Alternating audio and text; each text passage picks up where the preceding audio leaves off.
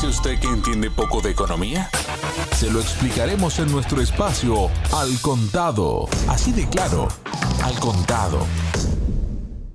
Hola, bienvenidos. Les habla Javier Benítez para hablar sobre consecuencias que está teniendo sobre la economía de Europa, más sobre unos países que otros, pero en general sobre Europa, de las sanciones que han impuesto contra Rusia debido a la misión especial de desmilitarización y desnazificación de Ucrania. Por ejemplo, nos remitimos al periódico italiano Corriere della Sera, que hizo una publicación que se titula Gas ruso, el precio real a pagar por la exención.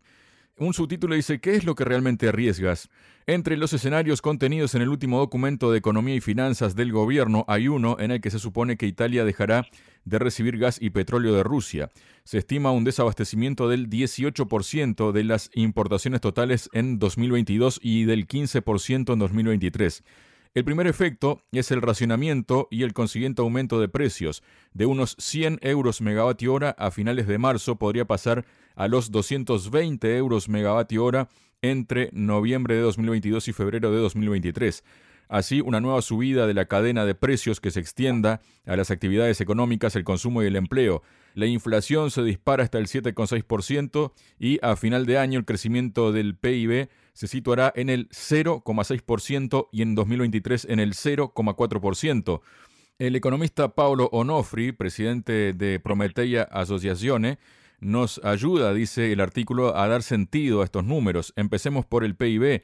Este año ya acumulamos 2,2 puntos de crecimiento sobre la media de 2021. Cerrar 2022 con un 0,6 de media supone perder toda la ventaja acumulada en la segunda mitad del año. Tendríamos trimestres con signo negativo, con una caída del PIB en la segunda mitad de este año del 2,5% un choque que supone la pérdida de 1,3 puntos porcentuales de empleo en 2022 y 1,2 puntos en 2023. En concreto, unos 293 mil personas perderán su empleo este año y otros 272 mil personas el próximo año. Es decir, entre 2022 y 2023, Italia calcula que las pérdidas de puestos de trabajo son de 565 mil personas, es decir, más de medio millón de personas. También tenemos, por ejemplo, que desde Francia llega la noticia de que ese país no puede prescindir del suministro de petróleo ruso, según declaró el presidente de la rama de distribuidores de combustible y nuevas fuentes de energía del sindicato Mobilians, Francis Pus. Dijo, el petróleo ruso es importante para las importaciones francesas, aunque no es Francia el que más lo consume, no podemos prescindir del suministro del 20% del petróleo de Rusia. Pero llegan también noticias desde Alemania y Austria que han apoyado el boicot al petróleo ruso, dejando aislada a Hungría, tal como se vanaglorian los medios occidentales. Dice que Bruselas ultima el sexto paquete de sanciones, pero Alemania en este escenario no descarta además un déficit de gasolina si se impone el embargo al petróleo, según lo reconoció el propio ministro de Economía alemán Robert Habeck. Tenemos también el caso de Austria, que tuvo que pagar por la luz en marzo ahora de este año un 42,4% más que hace un año. El precio de la energía eléctrica aumentó ese porcentaje en comparación con el mismo periodo de 2021. El aumento de los precios del combustible y del gasóleo que vimos en marzo es algo nuevo, dijo el director de la Agencia de Energía de Austria, AEA, e Franz Angerer, lo que seguramente si se mm, confirma, digamos, los embargos energéticos de Europa a Rusia, ya no será algo nuevo, ¿no? Esta pregunta y también un análisis sobre todo esto es lo que le estoy trasladando y pidiendo al director de la consultora ECAI Center, Adrián Celaya. Adrián, bienvenido a Radio Sputnik. ¿Cómo estás? Muy bien, gracias. Como siempre, encantado de estar con vosotros. Muchas gracias, Adrián. ¿Y cuál es el panorama que se presenta en los países de la Unión Europea con todos estos datos que tenemos y los que podrán venir en adelante, ¿no? Bueno, desde luego es un panorama difícil y sorprendente, ¿no? Para hacer estimaciones cara a futuro tendríamos un poco que concretar no solo estimaciones sobre el impacto, sino estimaciones sobre el reto en sí mismo. ¿no? Claro, son medidas que están en principio muy ligadas a un contexto geopolítico, ligadas a estas sanciones con respecto a la guerra en Ucrania, y hay que estimar que el impacto va a estar muy relacionado con la evolución de ese contexto geopolítico, con lo que dure ese conflicto, que es algo pues difícil de prever en este momento. yo no descartaría que haya países como Alemania o como Austria que estén de alguna forma apostando a alargar lo más posible el impacto retrasar lo más posible el impacto negativo de estas medidas sancionatorias para sí mismos, para sus propios países, con el fin de prever la posibilidad de que haya un cambio en el contexto geopolítico que posibilite suavizar de alguna forma las medidas a medio plazo y que entre al engancharse digamos los dos los dos periodos pues esto les posibilite evitar el caos en el que se pueden sumir estas economías como consecuencia de las medidas que se están tomando ¿no?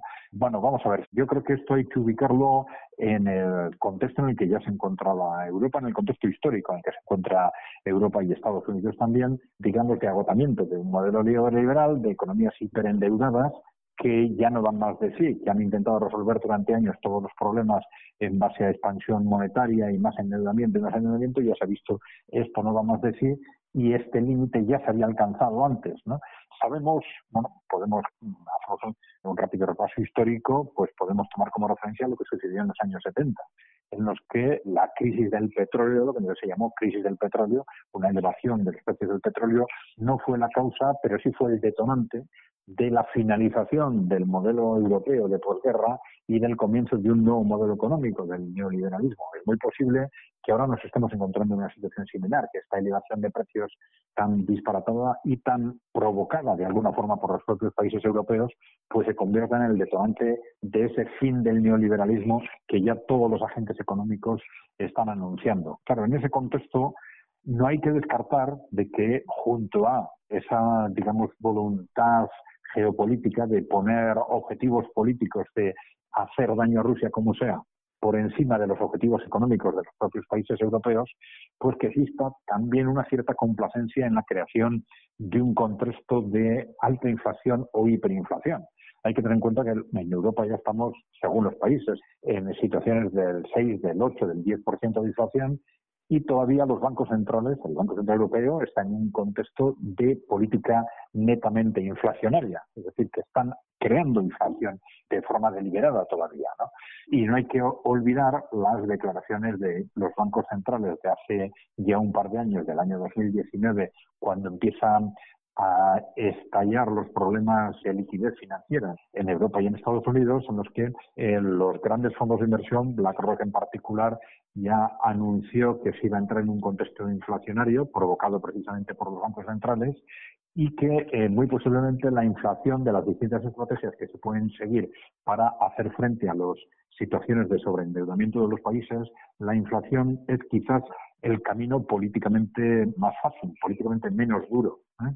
Al que, digamos, a las personas les cuesta más resistirse políticamente, porque, bueno, en las medidas de restricción pues, de salarios o de pensiones, etcétera, siempre hay un culpable muy claramente identificado, mientras que en la inflación, hasta que esta inflación es muy alta, pues normalmente no se atribuye un responsable claro. Entonces, políticamente puede ser la vía más más fácil para hacer frente a este problema de sobreendeudamiento y eh, por eso no hay que descartar una cierta complacencia con respecto a ese contexto. Porque, es, claro, la otra interpretación es, como decimos, un contexto no ya normal, sino absolutamente incomprensible, en el que se trataría de aceptar cualquier daño a la economía y a, las, y a los ciudadanos europeos con tal de que esperemos que el daño que se genere a Rusia sea mayor porque esto desde luego no tiene ninguna otra explicación. Es evidente que el conjunto de las medidas que se están adoptando y en particular las restricciones de que ahora se están aprobando las sanciones al petróleo ruso y de las, sanciones al gas ruso de las que se están hablando, pues generan un impacto extraordinariamente negativo en Europa, no solo un impacto extraordinariamente negativo, en buena parte, como vosotros habéis dicho, son sanciones que todavía no se sabe, en el caso del petróleo, si se van a poder o no compensar por otras vías. En el caso del gas está claro que no, es decir, serían en todo caso estrategias de muy largo plazo las que permitirían hacer frente a ello y de cualquier forma, si nos enfrentamos en los dos casos a un contexto de incremento de precios significativo, incremento de precios que, como sabemos, cuando los incrementos de precios de la energía nunca se quedan solo en la energía, sino que acaban trasladándose al conjunto de la economía.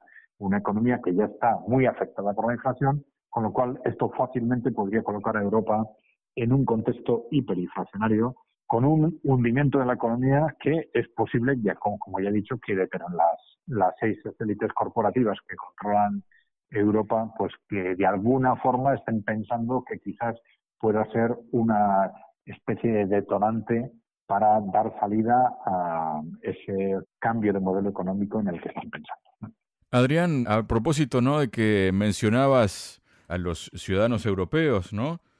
Gazprom, según Reuters, Gazprom no reserva capacidad a través del gasoducto Yamal para el tercer trimestre. Esto se traduce en que Rusia no tiene previsto enviar gas a Europa a través de este gasoducto en el segundo semestre del año. Se podría prever, digamos, una crisis energética más grave todavía, ¿no? La cuestión es que este gasoducto Yamal que atraviesa Bielorrusia, Polonia y Alemania ha funcionado en su mayor parte en modo inverso desde el pasado mes de diciembre enviando gas hacia el este, desde Alemania hacia Polonia. Polonia que deja de comprarle gas a Rusia, pero se lo compra a Alemania en reventa a otro precio, ¿no? Gazprom ha tenido que reservar capacidad de tránsito a través del gasoducto desde 2020 después de que Polonia decidiera no ampliar su contrato de tránsito de gas con Rusia. Ahora, según Reuters, parece que Gazprom no reserva capacidad a través del gasoducto Yamal para el tercer trimestre. Y a propósito que hablabas de la población europea, que es la que va a sufrir, ¿no? Por ejemplo, han salido anuncios en Alemania donde dice donde el sistema intenta hacer que la población ahorre agua, no duchándose. En vez de eso, promueven que los ciudadanos solo se pasen agua por las axilas, las zonas íntimas y los pies. Y en esos panfletos aparece un dibujito de una figura sosteniendo una bandera de Ucrania, ¿no? Pero también ya la cuestión es más como tiene un aire institucional cuando se pronuncia, por ejemplo, el vicepresidente de la Comisión Europea, el holandés Frans Timmermans, ¿no? A él le hizo una pregunta Edina Toth, eurodiputada de Fidesz, en la reunión de la Comisión de Medio Ambiente del Parlamento Europeo el pasado jueves 28 de abril. Dijo así, a partir de mayo está prohibido enfriar por debajo de los 25 grados en escuelas y edificios públicos en Italia y calentar los edificios públicos por encima de los 19 grados en invierno.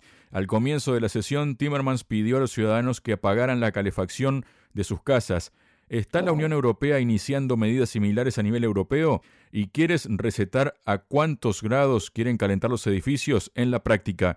¿Cómo quieren controlar esto? Fue lo que preguntó precisamente esta eurodiputada. Por supuesto, la respuesta de Timmermans rechazó la idea de que estaba ejerciendo una presión indebida sobre los hogares europeos a través de su consejo e insistió en que simplemente les estaba diciendo a sus conciudadanos que ellos también podían hacer algo para poner menos dinero en el bolsillo de Putin. Por supuesto, también pueden optar por no hacer nada, pero también pueden optar por calentar menos, ir en bicicleta y no en automóvil, tomar duchas más cortas y ventilar su ropa en lugar de lavarla. ¿Estas son las recetas de la nueva Europa, Adrián? Bueno, vamos a ver, evidentemente son datos e informaciones tremendamente sorprendentes. Yo creo que hay que diferenciar contextos dentro de lo que habéis comentado. Por un lado, tenemos a ciertas personas y grupos que están en una situación, vamos a decir, desesperada. De estos bueno, tenemos los grupos que es la propia élite corporativa occidental que está viendo que su modelo se termina, que se siente amenazada por Rusia y por China, que están pensando que ahora o nunca, es decir, que están a punto de perder el poder y junto a esas élites corporativas tendríamos a, una serie de personas, responsables políticos que podríamos ubicarlos dentro de ese contexto, vamos a decir, de fanáticos corporativistas. ¿no? Podría ser uno de ellos. ¿no? Y estas personas están dispuestas a cualquier cosa y están haciendo constantemente propuestas disparatadas precisamente esto hace ver el altísimo nerviosismo que tienen frente a la situación actual. ¿no? Están viendo que hay un modelo del cual depende de un modelo corporativista y que está en altísimo riesgo y están dispuestos a hacer y a proponer lo que sea, especialmente si no es a costa de ellos, sino a costa de los ciudadanos europeos, lógicamente. ¿no? Pero luego hay otro tipo de grupos y de responsables políticos que se les nota que están terriblemente presionados. Hay una serie de gobiernos europeos que se percibe en las declaraciones que están haciendo están deseando no tomar medidas que están siendo obligados a tomar. No vamos a entrar aquí si se les está obligando desde la OTAN, desde Estados Unidos o desde esa élite corporativa que en realidad controla pues, los medios de comunicación, etcétera, en Europa. Pero que está claro que estos gobiernos están deseando que estas medidas en la práctica se tomen lo más tarde posible, a pesar de que sus declaraciones necesariamente tienen que ser dialécticamente agresivas, pero están deseando buscar pretextos para retrasar las medidas, de ser posible, como se ha hecho con Hungría, que sea otro país el que bloquee las, las decisiones, porque está claro que estos políticos están sintiendo muy amenazados, están tomando medidas constantemente durante estos meses, medidas que hacen un daño tremendo a su economía, un daño tremendo a sus ciudadanos y las están proponiendo constantemente. Y esto ya en sí mismo es un hecho tremendamente preocupante, porque claro, los políticos normalmente siempre están pendientes de las elecciones y están muy atentos a cualquier decisión, cualquier propuesta que les pueda hacer daño electoral. Y esta, esta forma de actuar, esta forma de actuar está desapareciendo en Europa. Y esto seguramente nos revela algo algo nada positivo, en el sentido que los políticos se están sintiendo cada vez más libres de la opinión pública y esto es porque están recibiendo opresiones o apoyo desde este ámbito corporativo internacional y que les está diciendo tú olvídate de las personas, olvídate de, de las repercusiones sociales de las decisiones que tomes porque te vamos a apoyar. Esto es lo que hace probablemente que estos políticos estén actuando de esta forma tan sorprendente y tan bárbara con respecto a sus propias economías y a sus propios ciudadanos. Adrián, después por otro lado, ¿no? Tenemos un comunicado que ha hecho la embajada de Rusia en Washington que dice que la presión que ejerce Estados Unidos con sus sanciones sobre Rusia no alcanzará sus metas y que la economía rusa sigue siendo sólida. Llamamos a los socios estadounidenses a renunciar a este rumbo contraproducente. Las medidas de presión no alcanzarán sus objetivos, dice el comunicado de la Embajada de Rusia en Estados Unidos digamos que un mensaje que podría ser esperado viniendo del propio gobierno ruso, ¿no? Pero lo que tal vez no espera Occidente que ese mismo tipo de mensaje lo lance un periódico como el Financial Times, por ejemplo, ¿no? que acaba de publicar un reportaje que se titula La economía rusa podría capear el impacto de la prohibición petrolera de la Unión Europea. Y prefiero no extenderme en lo que dice el artículo, a quien le interese que lo busque por Google y que lo lea, ¿no? Pero que habla precisamente de que resultarán inútiles estas sanciones contra Rusia y que Rusia seguirá adelante su economía. ¿Cómo ves todo esto, Adrián? Bueno, esto depende de distintas variables. ¿no? Vamos a ver, por un lado, es evidente que hasta ahora las medidas no solo no han tenido éxito, sino que han resultado un absoluto fracaso y da la sensación de que se han ido adoptando sin pensar demasiado, sin analizar suficientemente las consecuencias de rebote que iban a tener para la propia Europa y para el propio Estados Unidos, fundamentalmente para Europa. A largo plazo sí parece claro que Rusia puede compensar y buscar soluciones a las distintas medidas que se han adoptado, tanto desde el punto de vista de suministros de clientes alternativos para el gas, el petróleo, las materias primas, etcétera. Las dudas pueden estar en el corto plazo, en el corto en el medio plazo, en, cuanto a que, bueno, dependiendo cuándo se empieza a dejar de suministrar petróleo y gas y cuando se ponen en marcha esos clientes alternativos, ahí puede haber un decalaje en el que Rusia deje de percibir una serie de ingresos. En conjunto hay que pensar que, lógicamente, más que por estos conceptos, quizás por dejar de por dificultades para importar determinados productos de carácter tecnológico, pues la economía rusa algún tipo de perjuicio sí va a sufrir.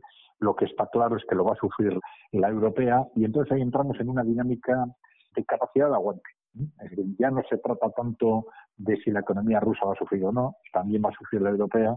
Y si se entra en una dinámica de, que estas sanciones hacen daño a, las dos partes, ¿quién va a aguantar más? Y entonces ahí nos encontramos con un contexto en el que, claro, con dos tipos de economías radicalmente distintas. La economía de Rusia, comparándola con la economía europea, es una economía más pequeña, pero sensiblemente más sólida más sólida desde distintos puntos de vista, desde el punto de vista las reservas acumuladas de endeudamiento, de la cobertura interna de las necesidades básicas, materias primas, alimentación, etcétera.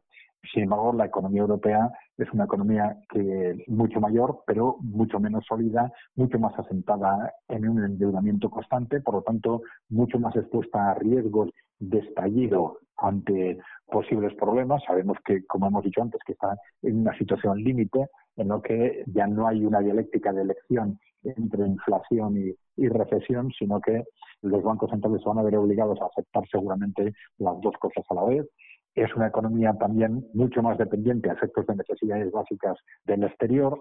Ante un contexto, vamos a decir, semibélico como el que estamos entrando, es indudable que también la población rusa tiene una mayor capacidad de aguante, de sacrificio a la hora de prescindir de determinados bienes, bienes de consumo que la población europea, con lo cual realmente es bastante discutible que independientemente de que hagamos una valoración de que si el daño que se va a producir va a ser mayor para Europa o para Rusia, sí es evidente que la capacidad de aguante con respecto a ese al impacto de ese daño parece claramente que va a ser mucho mayor en Rusia que en Europa. Con lo cual, la conclusión sería que Europa necesariamente debería estar jugando a muy corto plazo, es decir, a medio plazo.